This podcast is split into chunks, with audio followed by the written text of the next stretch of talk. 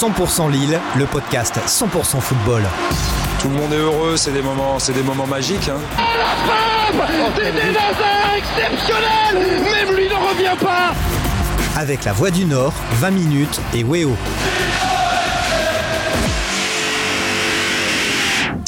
Salut à toutes et à tous et bienvenue dans ce nouveau numéro de la saison de 100% Lille, le podcast entièrement consacré à l'actualité du LOSC. Vous nous écoutez sur la voie du Nord.fr et sur 20minutes.fr et vous nous regardez aussi sur Weo car ce podcast est diffusé à la télé. pour ce dixième numéro de la saison, on reçoit un invité de marque en la personne de Maxime Pousset, auteur d'un livre consacré au doublé de 2011, 10 ans après. Salut Maxime. Salut.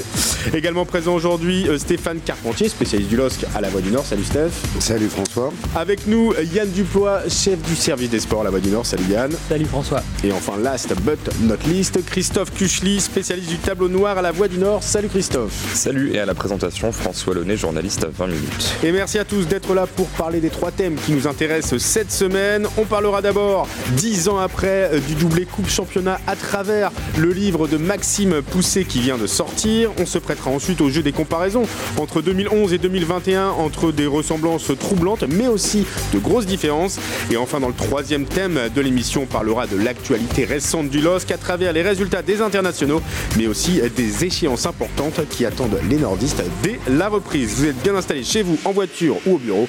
Alors c'est parti pour 100% Lille. 100% Lille, 100% football. Dix ans après l'exploit du LOSC nous donne encore des frissons. Lors de la saison 2010-2011, le club nordiste avait réalisé un incroyable doublé championnat Coupe de France.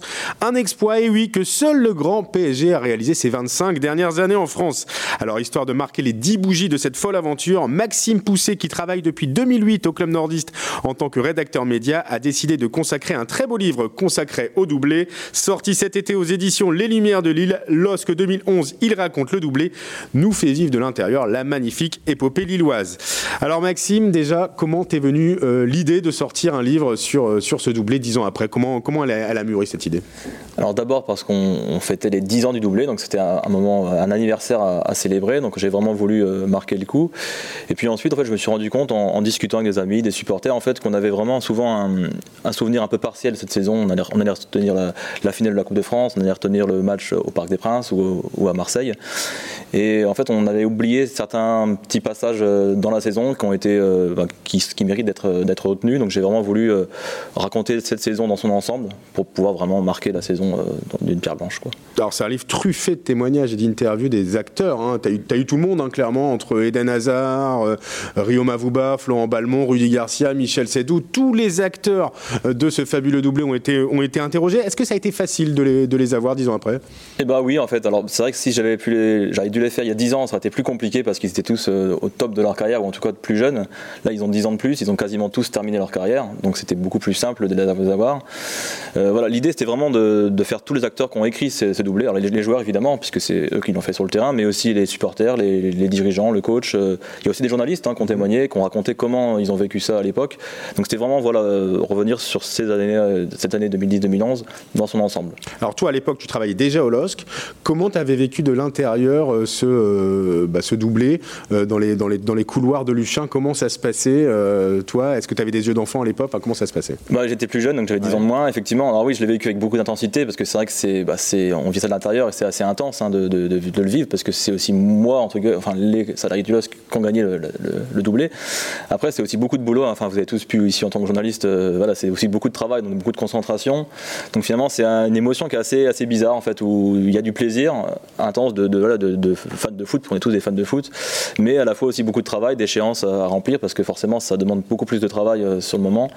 Donc ça, reste quand même une émotion intense, c'est sûr. Hein. Messieurs, vous avez des questions à poser à Maxime Vous l'avez tous vécu. bah hein. ouais, moi j'aimerais bien déjà, est-ce qu'il y a un moment qu'on finalement qu'on connaît pas trop dans la saison, ou un match qui peut être clé, ou voilà quelque chose qui a fait qui a fait pencher le LOSC du bon côté, ou, un moment on s'est dit tiens, parce que c'est vrai qu'en cette saison-là, personne n'aurait imaginé que Lille soit champion de France et encore moins fasse le doublé.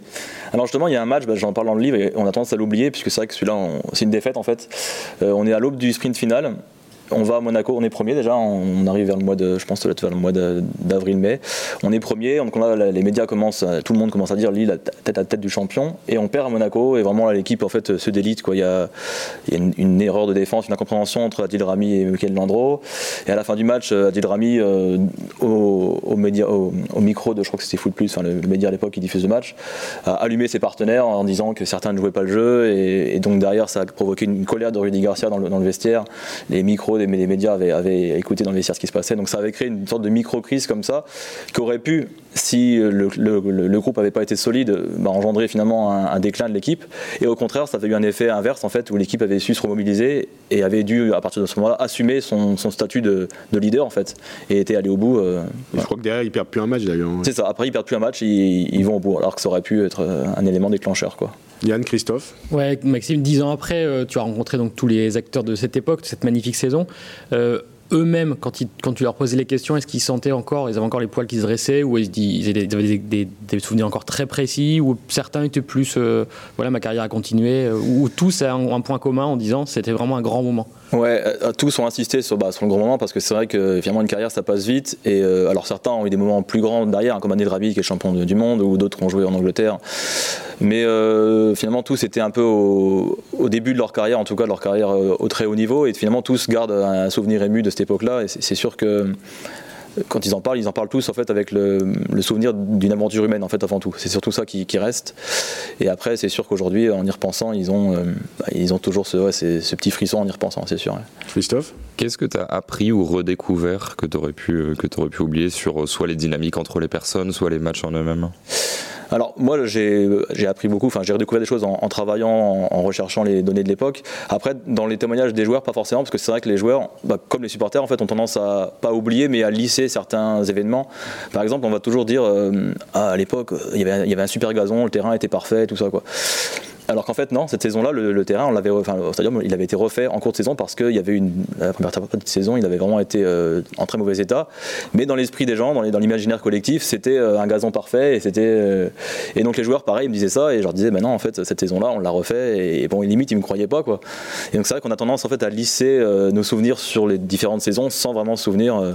tout comme le, Eden Hazard qui me disait, ouais, cette année-là, on mettait des 4-0 chaque week-end. C'était la saison d'avant, Et voilà, la saison d'avant. Et lui, pour lui, en fait, dans son esprit, il avait associé des 4-0 à 2010-2011. Quoi. Et donc c'est important voilà, de remettre précisément les, données. Quoi. Ce qu'on tient aussi avec du recul, c'est l'impression quand même d'avoir une, bande de potes. Alors je ne sais pas si c'était la, réalité, mais il y a quand même des anecdotes sympas. Euh, Michael Landreau qui parle euh, d'une balade en Vélil euh, à une heure avancée de la nuit ou de la matinée en fonction de l'heure à laquelle on se, passe, se place. la grosse fête après le titre, entre la fabrique, la, boîte de nuit qui n'existe plus à Villeneuve d'Ascq et la suite, et, en, plein vieux-Lille et également bah, le petit déjeuner place du concert. Enfin, on sentait vraiment une sacrée ambiance entre eux. Est-ce que c'était vraiment le cas euh, à l'époque? Alors oui, c'était le cas. Bon, j'ai tendance à penser que dans le football, euh, un, groupe qui gagne est forcément un groupe dans lequel mm. ça, se passe bien. Après, il faut savoir que ce groupe-là, il existait depuis longtemps, avait été même conçu par Claude Pell en bien en amont. Hein. Il avait eu le temps vraiment de grandir ensemble. Beaucoup de joueurs avaient été formés ou post-formés au LOSC. Quand on pensait à des Adil Rami ou Olien Chedjou qui sont arrivés euh, vers 20-21 ans, donc qui ont pu grandir aussi, qui ont joué en CFA à l'époque. et puis des joueurs qui sont pas nordistes, mais qui, sont associés à, des nordistes, hein, comme Yuma Vuba, Franck Baya, qui sont arrivés très tôt dans le Nord. Donc c'est vrai que c'est un groupe qui a eu le temps de mûrir ensemble, parce qu'à l'époque, le football a peut-être cette euh, capacité à laisser les, groupes plus longtemps euh, grandir. Quoi.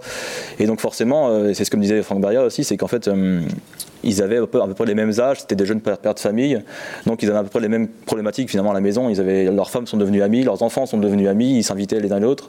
Donc sur le terrain, c'est vrai qu'on se battait plus pour le, coéquipier, mais on se battait pour son pote en fait. Et ça change tout, et c'est peut-être ce qui fait la différence à la fin. Quoi. Ils sont restés amis ou les, 10 ans qui sont passés ont un peu distendu les liens Alors pour certains, ils sont toujours amis. Hein. Je vais penser à des Debuche, Johan Cabaye, forcément, ils étaient amis avant, ils étaient amis pendant, ils le sont après. Après, euh, bah, on a rencontré quelques-uns depuis qui, qui prennent toujours plaisir à se rencontrer ils, se sont croisés par la suite. Euh, je sais pas s'ils sont amis au sens. Euh, ils s'appellent tout, pas tous les jours forcément. Voilà, mais je sais que par contre, bah, bah je sais par exemple que Rima Vuba et Florent se voient régulièrement aussi. Donc euh, il y a quand même des amitiés qui, subsistent, c'est sûr. Vous avez des questions, messieurs? Parce que euh, moi j'avais envie de savoir, toi, quel était le lien que tu avais avec eux? Est-ce que tu étais le. le, Est-ce qu'il y avait une proximité un peu quand même? Est-ce qu'on sait que, bon, c'est une bulle aussi, un vestiaire, mais est-ce que justement il y a, y a, moyen de vivre des moments privilégiés sur une saison comme ça? Et est-ce que lors de cette saison, justement, tu en, as eu l'occasion? Alors moi j'ai eu la chance effectivement de, bah, de, faire des déplacements avec eux, donc de vivre certains des, parce que j'ai pas fait tous les déplacements, j'en ai fait quelques-uns, certains des, événements que j'évoque dans ce livre euh, de l'intérieur. Après oui c'est sûr que je m'entendais bien avec eux, il y avait une relation euh, très respectueuse. Après c'est comment dire, j'ai su rester à ma place aussi quoi. Je, je suis pas joueur, j'étais pas joueur et donc du coup il fallait, il y avait vraiment le groupe des joueurs qui était, qui était euh, comme une bulle, en fait, vous l'avez dit. Mais après, moi, j'étais à côté de tout ça, je l'observais avec des yeux bah, d'enfant, mais je, je, je, laissais quand même de la distance, forcément. Messieurs, on va remonter la machine à souvenirs. Quel souvenir vous avez marquant de cette épopée? On se demande souvent, de choisir entre souvent la Coupe de France ou le championnat. À titre perso, j'ai une très très un, un, excellent souvenir de la finale de la Coupe de France contre, contre le PSG, qui est pour moi l'un des meilleurs souvenirs euh, avec le Hot. Alors vous, quel était un peu votre, votre mon, souvenir à l'époque? Mon meilleur souvenir, c'est hyper perso. C'est j'étais au parc euh, le soir du titre avec mes collègues ouais. et je leur avais dit avant le match, je vais dévoiler beaucoup de mon intimité. hein. Ah, ça, Je leur avais dit, on était donc dans Paris, si Au secours. est champion Aïe. de France ce soir, ben je baisse mon pantalon et je cours dans la rue. Et je l'ai fait sous les yeux de mes, de mes collègues. bravo. J'ai- tenu le pari. Non, non, mais c'était. Nu, le- nu. Pas nu, euh, j'avais gardé la chemise. Ah oui, d'accord. Euh, il y avait plus grand monde dans les rues. hein. Mais Dans les rues de Paris, donc. Ouais, ouais. C'était ça le, le meilleur souvenir pour moi, c'est le titre parce que un titre, c'est sur une longue, c'est une longue course, une- un long marathon. Euh, à cette époque-là, moi aussi, j'ai fait quelques déplacements et quelques, j'ai suivi quelques matchs. Et en fait, on sentait quelque chose monter. Et, et puis nous, notre génération, on n'avait jamais connu ça en fait, Ouais. un titre euh, de champion. Donc forcément, bah, c'est un club régional qui est champion de France, bah, c'est quelque chose qui qui se retient à vie. quoi. Euh, D'ailleurs, celui de l'an dernier est tout aussi beau, mais c'est pas le premier en fait. C'est c'est peut-être le truc qui manque euh, à celui Ouais. de la saison dernière. On va, on, va, on va en parler justement du titre de l'année dernière. Christophe, toi, c'était quoi le sentiment il y a 10 ans? Il y a 10 ans, toi, t'étais étais tout jeune, t'étais un enfant. Ouais, bah, j'étais quand même déjà journaliste, mais jeune, quoi. Et en fait, le championnat, j'ai- Jouer au Lego encore. j'ai moins de souvenirs du championnat. Pourquoi? Euh, Simplement parce qu'on a refait un dossier dans la Voix des Sports Mag il y a quelques mois sur Ouais. le championnat. Donc, du coup, j'ai revu des matchs. Donc, du coup, mes souvenirs d'époque, j'aurais superposé des souvenirs beaucoup Ouais. plus récents. Donc, j'ai encore en tête des parades de Damien Gregorini face à Nancy. Enfin, Ouais, voilà, des choses comme ça. Parce que t'as du revu les matchs récemment. Parce que j'ai revu les matchs récemment. Par contre, je me souviens de la finale de la Coupe de France. Pourquoi? Parce que, donc, juste du coup, pour la Voix des Sports, on m'avait demandé d'aller sur euh, à Lille Europe où il y avait un écran géant pour euh, suivre, être au contact des supporters, etc.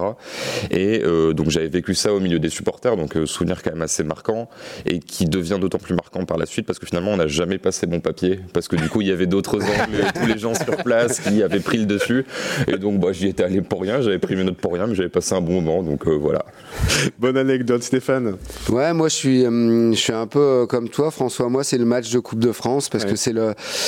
En plus, bah, c'est vrai que je, euh, personnellement, je suis euh, l'équipe depuis longtemps. J'allais à Grémont-Préjoris quand j'étais gamin avec mon père, et c'est vrai que c'était le premier titre euh, depuis euh, des années et des années.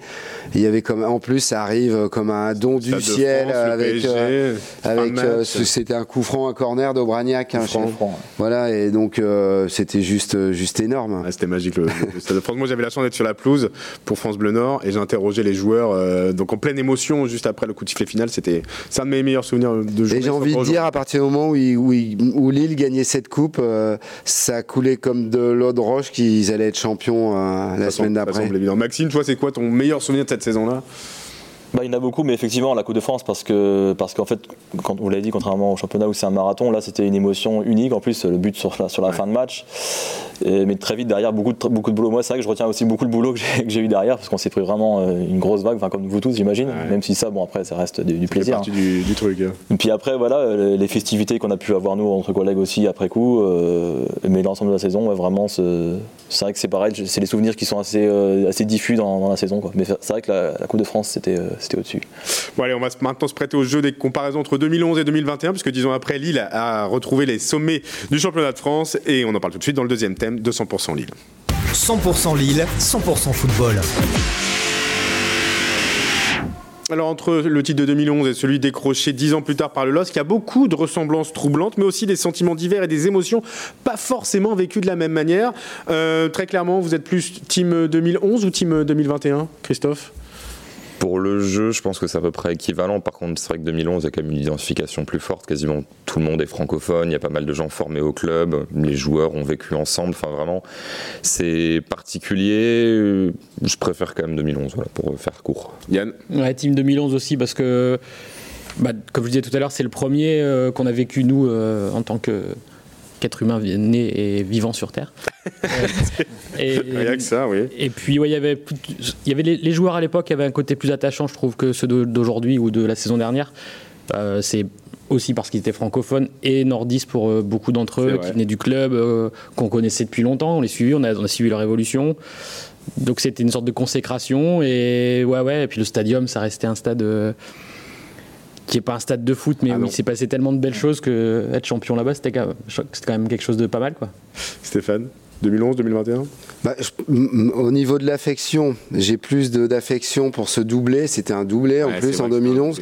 Par contre, je pense qu'en termes de performance pure, c'était plus fort euh, ce qui a été réussi euh, la saison dernière avec Galtier, avec une équipe qui certes avait du talent, mais il fallait quand même passer devant le PSG, qui, sortait quand même d'une finale de Ligue des Champions. Neymar et Mbappé, ouais. Voilà, et donc je pense qu'en termes de performance pure, l'équipe de, de la saison dernière, qui était championne, je pense qu'elle était un cran au-dessus. D'ailleurs, les chiffres ne mentent pas. Hein. Lille a été champion en 2011 avec 76 points en compteur. C'était 83 l'année dernière. Euh, et des performances assez incroyables à l'extérieur. Sur 19 matchs joués à l'extérieur, 14 victoires pour Lille et une seule défaite. Donc oui, c'est vrai qu'en termes de performance pure, sans doute que 2021 est Et ça, ça se savoure aussi quand on suit un club. Voilà, ça compte. Maxime, dans ton livre, il y a énormément de ressemblances. Euh, c'est vraiment troublant. Euh, tu peux nous en donner quelques-unes hein. bah, La plus marquante, en fait, c'est vraiment la, Coupe d'Europe, puisqu'en fait, en 2011, on se fait de l'Europa League en huitième de finale contre le, PSV Eindhoven. Et en fait, en 2021, donc, mais en plus quasiment euh, jour pour jour, hein, dix ans après, on se fait éliminer au même stade de la même compétition contre des Néerlandais aussi, donc l'Ajax pour le mhm. coup. Euh, et donc c'est vrai que sur le coup, on s'était tous dit, bon, bah, c'est trop troublant pour, pour que ça, ça, se finisse pas de la même façon. Quoi. Ça, le fait qu'on commence aussi la saison contre Rennes. Ouais, premier match de la saison. et on finit sur le même score, hein, à chaque fois. Puis ensuite, il y a des, comparaisons qui sont un peu, bah, pas dire tirées par les cheveux, mais c'est vrai qu'on peut en trouver toujours en fait. Hein, et après, ça reste deux équipes différentes, deux systèmes de jeu différents. Là, c'était un, 4-3-3 en 2011 et un 4-4-2 la saison dernière. Quatrième aussi la saison précédente. Les deux. C'est vrai, c'est vrai, mais pas vécu de la même façon. C'est toujours pareil. C'est finalement le, sur le papier, c'est des comparaisons, mais dans, la façon dont ça a été vécu, c'était différent. Les émotions forcément un peu différentes. Alors dans les deux cas, Lille n'était pas attendu euh, comme étant euh, possible champion. En 2010, au début de la saison 2010-2011, il y a eu un sondage dans l'équipe. 3% euh, des joueurs, entraîneurs et, présidents voyaient Lille champion contre 41 pour Marseille et 25 pour Lyon. Donc ils n'étaient mm. vraiment pas favoris. Par contre, en termes d'émotion, moi je trouve la principale différence, on va pas se mentir, c'est quand même qu'il y avait du public en 2011 et il n'y en avait pas en 2021 puisque c'était la saison du Covid. Et ça, en termes d'émotion, c'est quand même... Ça, ça d'ailleurs, ça a généré beaucoup de frustration chez les supporters parce que même au-delà de ne pas vivre la saison du titre euh, de la victoire contre le derby, dans, le derby euh, au stade, c'est aussi les déplacements. On a trois déplacements qui sont mythiques, hein, que ce soit au Celtic Park, à San Siro ou euh, même à Prague. Enfin, c'est quand même une ville sympa. et puis à l'Ajax. Et et trois choses, enfin trois cas déplacements que les supporters n'ont pas pu vivre en fait. Et c'est vrai que ça, sur le coup, euh, bon, ça a été difficile pour beaucoup d'entre eux en fait de, de, voir vivre ça à la télé quoi. Mais ouais, le partage, ça reste quand même quelque chose d'important. D'ailleurs, c'est pas un hasard si on a quasiment tout dit que la, coupe, la finale de la Coupe de France était d'un de nos souvenirs les plus marquants parce qu'il y avait aussi ce partage avec les 30 000. il y avait tous les supporters sur l'autoroute pour aller à l'Exode. Voilà, c'est tout ça, c'est des moments qu'on aime vivre quand on suit un club. En tout cas, Maxime, merci beaucoup d'être venu sur ce plateau. Hein. On vous rappelle donc ce livre, LOSC 2011. Il raconte le doublé, un incontournable pour passer les fêtes de Noël au coin du feu en se rappelant des bons souvenirs, puisque c'est truffé de bons souvenirs et d'anecdotes hyper intéressants. Euh, merci en tout cas Maxime d'être venu sur ce plateau. On passe tout de suite au troisième thème, 200% Lille. 100% Lille, 100% football. La qualif au mondial pour les uns, les barrages pour les autres. Les internationaux du LOSC ont connu des fortunes diverses lors des matchs internationaux et qualificatifs pour la Coupe du Monde qui se sont déroulés ces derniers jours. Certains ont le sourire et d'autres tirent franchement la tronche à l'image des Portugais, hein, José Font et Renato Sanchez, qui ont un peu vécu hier leur France-Bulgarie, on va pas se mentir, euh, en encaissant un but à toute hein. dernière seconde face à la Serbie. Bon, la seule différence, c'est qu'ils ont encore un rattrapage, mais quand on voit les barrages, c'est 12 équipes, 3 qualifiées au final, ça va être compliqué. Euh, ouais, défaite à domicile 2-1 qui les empêche d'aller directement au Qatar. Bon, c'est pas une bonne nouvelle, ça sur le plan psychologique pour, euh, les deux joueurs du LOS qui avaient pourtant bien commencé le match. Hein. Sanchez a marqué euh, dès la deuxième minute, mais ça n'a pas suffi et le Portugal jouera deux matchs. on espère pour eux deux matchs hyper importants en barrage au mois de mars. Oui, c'est con parce que sur le papier, ils sont titulaires. Donc déjà, le fait de débuter, tu dis, ah, c'est pas mal, c'est pas forcément un truc qui était écrit il y a six mois, il y a un an, ils étaient un peu en périphérie du groupe. Et en plus, Renato Sanchez, lui, a cette frustration d'être sorti à un partout avant d'encaisser le but. Donc euh, lui qui s'énerve assez vite, voilà, qui a cette tension, je pense qu'il va pas être très content de pas avoir pu au moins essayer d'influer sur l'action. Euh, c'est vrai que maintenant, pour avoir euh, un peu aperçu le match et le Portugal sur les dernières semaines, c'est pas l'équipe la plus flamboyante du monde et ça se sentait un petit peu venir, mais c'est vrai que sur le papier, bah, tu perds un match à domicile face à la Serbie qui est pas non plus la plus grosse équipe d'Europe. Et là, ça te rajoute des matchs à enjeu, donc des matchs qui, même pour ces joueurs-là, vont un peu plus peser sur les esprits que si tu rien à jouer sur des trêves internationales de mars. À une seconde près, ils étaient au Qatar et ce but de Mitrovic les plombe. Hein. D'ailleurs, on voit juste après le but de Mitrovic une image où José Font se prend la tête entre les mains en se disant c'est pas possible. Quoi. Enfin, ça risque de les poursuivre peut-être un petit peu. José Font, il doit se dire euh, cette saison, c'est pas pour moi. Quoi. Parce que déjà, que c'est pas hyper, hyper simple pour l'instant. Souvent, il s'est pris la tête aussi entre les mains pendant, depuis les début de saison. C'est pas facile. Après, euh, le Portugal, on sait que c'est une équipe euh, qui a l'habitude de, de, passer par les barrages, qui l'a déjà fait plusieurs fois. Une équipe qui est plutôt solide, mais qui flambe pas devant, comme dit Christophe. Après, ça rappelle le souvenir du match aller où le but de Ronaldo refusé. alors qu'il était valable, ouais. Alors qu'il est valable, ben, ça fait un peu beaucoup. Hein. S'il avait été accordé, ben, c'était fini, quoi. Bon, bah, On verra, ça se jouera en mars, mais. Psychologiquement, je pense que les joueurs ont l'habitude de, rebondir de sélection à club. Euh. Ouais, tu penses Je pense pas que ça allait être trop mal. Ouais, moi, je me fais pas trop de soucis par rapport hein. C'est une grosse désillusion, mais là, euh, les gars, ils vont rentrer à Lille, c'est un autre cadre, euh, voilà, un autre mm. challenge, et justement, c'est l'occasion pour eux de, de, tourner la page momentanément avant de faire avant de faire leur barrage. Les barrages, c'est au mois de mars. Euh, oui, c'est sûr. ils auront le temps de penser à ça plus tard. Mais bon, là, ils vont se faire pourrir par la presse de leur pays. Bon, ça va Ils vont revenir avec le, enfin, le, dos un peu voûté euh, par rapport au pire qu'on va leur lancer euh, et les critiques qu'ils vont recevoir après cette, Il y a une clairement cette contre-performance. Une solution, c'est d'être bon avec le LOSC. Et puis, ouais, on en parlera. Puis le sélectionneur va prendre plus cher qu'eux. C'est pas Font qui va être en première ligne. Même Ronaldo va prendre beaucoup plus cher parce qu'on attend plus de lui. C'est lui qui doit être un peu le sauveur. Donc, eux vont un peu passer entre les mailles du filet. Je sais pas si ça les impacterait dans tous les cas parce que quand tu es ici, tu dis pas forcément à Bola quand tu es à Lille. Ou les autres journaux portugais. aussi, nous non, mais oui, oui, je suis même pas sûr qu'ils le regardent toutes les semaines, tu vois. Donc. Euh, Puis Renato a marqué, donc bon. Oui, Renato a, marqué. José Font, ce sera peut-être un peu plus compliqué. En tout cas, eux, ça va pas très bien, mais il y en a d'autres qui vont bien. Ivo Garbic, le gardien, qualifié pour la Coupe du Monde euh, avec la Croatie, il était titulaire face lors du match décisif face à la Russie, donc ça c'est une très bonne nouvelle. Et puis ça va mieux aussi pour Burak Ilmaz, qui était un peu en perdition ces dernières semaines euh, au LOSC. il a offert trois passes décisives lors du match, bon, gagné bah, facilement. Vas-y contre, contre, qui aussi? Bon, c'est Gibraltar, mais bon, trois passes décisives, ça permet de retrouver un peu la confiance. Et surtout, la Turquie arrache sur le fil une place en barrage. Donc ils peuvent encore rêver euh, du mondial. Et enfin, on parle de Jonathan David et, de Tim qui eux sont bien partis pour la qualification avec le Canada pour David et les États-Unis pour Weah, même si là on n'en est qu'à la moitié des qualifications. Par contre, bah, c'est clairement un problème, c'est que bah, à chaque fois, bah, à chaque fois, il rentre le jeudi matin, quoi. il rentre jeudi, jeudi matin d'Amérique du Nord. Voilà. 24 heures après, il y a un déplacement à Monaco. Il y a un déplacement à Monaco. Bon, c'est compliqué ça quand même. C'est problématique. Après, euh, que faire? Ça veut dire que tu peux pas les aligner d'entrée? C'est ça, mais à part leur dire vous refusez la sélection, ce qui est je pense pas très concevable pour un joueur de oh, foot. c'est inconcevable, je pense. Euh, qu'est-ce qu'on peut faire? C'est ça le problème. C'est un calendrier euh, complètement dingue. Ouais, ouais, et il me semble qu'ils ont une, coupure en fin janvier aussi, eux. C'est ça, exactement. Fin janvier, début février, ils devront retourner là-bas. Plus au mois de mars aussi. Enfin bref, ça, ça, n'en finit pas, quoi. Ouais, c'est un vrai, un vrai point noir. Euh, quand on a deux dans ton équipe, ben, deux en plus, dont David qui, qui est quand même le meilleur buteur et qui est incontournable cette saison, mais c'est un vrai souci. Ouais. Le souci, c'est que ça leur ça leur joue des tours en championnat parce que depuis le début de la saison, à chaque retour de trêve, Lille s'est un peu pris les pieds dans le tapis. Euh, le 10 septembre, euh, c'était une défaite à Lorient. Le 10 octobre, une défaite à Clermont. On espère que ce ne sera pas euh, jamais 203. à chaque fois avec des prestations très moyennes parce que les joueurs sont crevés, quoi. Oui, alors je pense. Enfin, les joueurs sont crevés, ça joue aussi. Après, c'est des prestations de l'apocalypse ou même ceux qui n'étaient pas fatigués, qui étaient restés là parce qu'ils n'étaient pas en sélection, n'avaient pas été bons. Donc, je pense qu'il y a aussi un aspect mental. Après, Lille n'est pas la seule équipe, bien sûr. un gros calibre qui peut se manquer après les trêves internationales. Mais c'est vrai qu'il ne faudrait pas faire une troisième fois parce que sinon tu parlerais de série.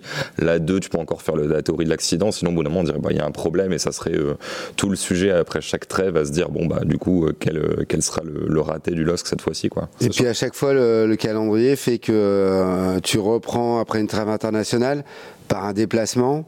C'est pas, sur ce coup-là les, les planètes elles s'alignent pas tout à fait mais bon. Sachant qu'il faudra bien penser à se relancer en Ligue 1 après 4 matchs d'affilée euh, sans euh, victoire. Euh, c'est pas le moment de traîner en route.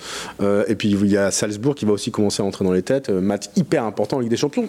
Retour de trêve pas facile pour, pour, les Lillois. On est de toute façon, là, le, le, le, sprint final jusque Noël, il va être chaud hein, parce que j'ai compté, ça va faire 9 matchs en 5 semaines. Ouais, c'est beaucoup.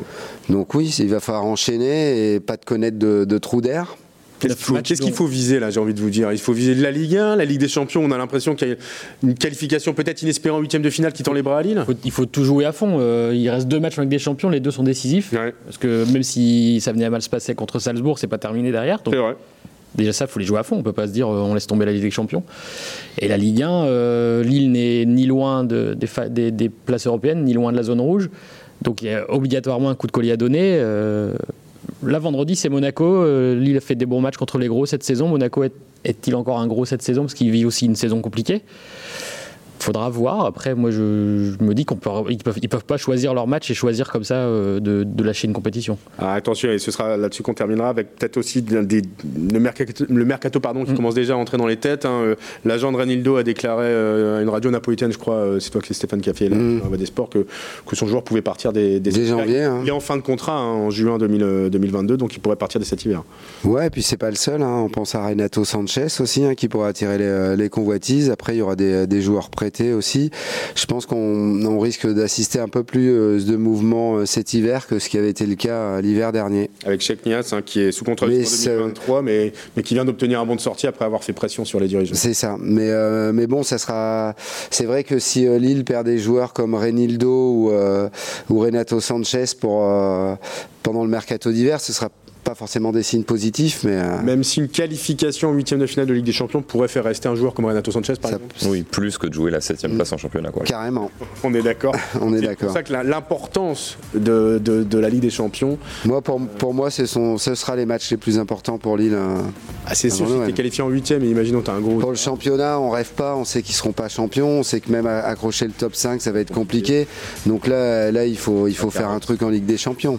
C'est tout ce qu'on souhaite. En tout cas, on en reparlera dès la semaine prochaine. Merci, messieurs, d'avoir participé à cette émission, euh, à ce dixième numéro de 100% Lille. On se retrouve la semaine prochaine pour euh, parler de l'actualité du LOSC. D'ici là, excellente semaine à tous et à très bientôt. 100% Lille, le podcast 100% football. Tout le monde est heureux, c'est des moments, c'est des moments magiques. hein. C'était Nazar exceptionnel Même lui ne revient pas Avec la Voix du Nord, 20 minutes et Weo.